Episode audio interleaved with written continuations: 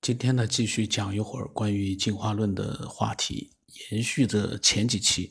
因为呢，这个话题呢，就是在录之前呢，一般来说不会去想它，有的时候偶尔呢就想到了。我会想到的就是说，呃，有哪几个点是可以让很多从来没有想过这个问题的人呢，他会嗯触发他有一种新的对进化论的一个思索。甚至于说呢，他会怀疑、质疑进化论。那么平时有的时候偶尔会这么想，想到了几个点，当时会想哦，到时候录的时候呢来录。但是呢，像我现在录的话呢，就是临时把它开开来了。我我在想再讲一点嗯有关的内容，可是呢，并没有一个嗯做事前的准备，所以呢，就是每一次录的时候呢，都会漏掉很多之前想过的一些重要的点。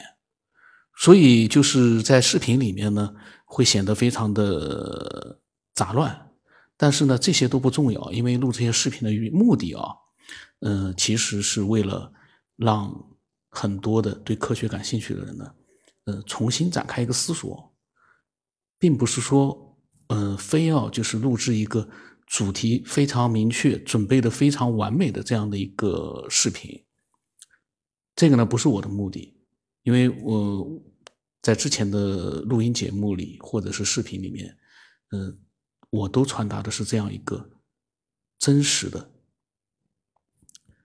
临时的那样的一个思索。事先做准备当然最好，但是因为我没有嗯太多的一个精力去做，那就只能在录的时候跟大家呃一块思索。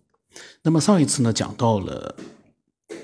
波音客机当时呢提到了一点，四百万个零件，如果由没有见过飞机的、没有图纸的人去拼，其实呢都是一个基本上是不可能完成的任务。可能有的人会较真，呃，说只要给他足够的时间，比如说一亿年、两亿年。他总能拼出来的。就说从概率的角度来说呢，跟我之前呃节目里面所讲过的一个概念是一个想法是一样的。就是说，你要是真的用概率来讲的话，它是有几率能做出来的。假如计算机一样的计算概率或者怎么样，它是有几率做出来的。但是现实当中，它做不到。比如说这四百万个零件，这一百个工人，他们最多就能活个一百年。你说四百万个零件一百年，他每天不吃饭，啥也不干，就干这个，他都做不出来，他又活不到一亿年、两亿年，就算能活的也弄不出来，因为我们人的，呃，脑容量、记忆力，呃，跟计算机是没有办法去比拟的。如果有一台非常高级别的计算机，由他们去啊进行一个，嗯。几率上的这样的一个搭建，四百万个零件啊，其实也非常难，因为没有图纸，没有为什么说呃，我我说他们不能有图纸这样的一个设想，因为如果有图纸了，本来这就是一个就是一个人去做这样的一件事情，已经是不符合就是说我们所设想的，呃，进化论的，它是从一个没有意识的啥都不知道的样一个呃物质。不管是 DNA 蛋白质或者说是什么东西，这些东西呢，它不像我们人类是有这个高智商的去有一个搭建的能力，他们啥都没有。那这个呢，我就不扯，我们只管做一个，就是说难度最低的，一百个工程师去做他们从来没有见过的飞机，把它组装，看看能不能组装出来四百万个零件。这个呢，基本上我觉得呢是可以把它。断然的否定是不可能的。我相信绝大多数人会同意我这个说法。有了图纸都难拼啊！四百万个零件，有给你图纸，那个图纸可以堆满一整个车间，一整个车间。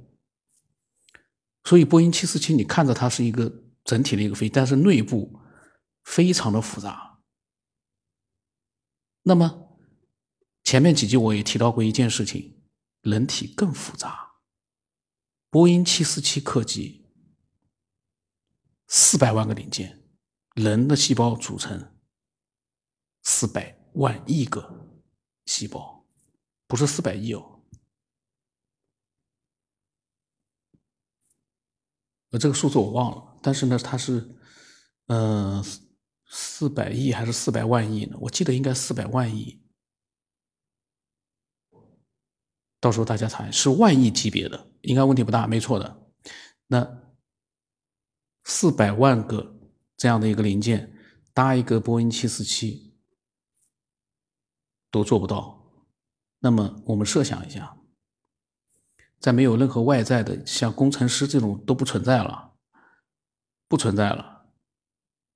那么，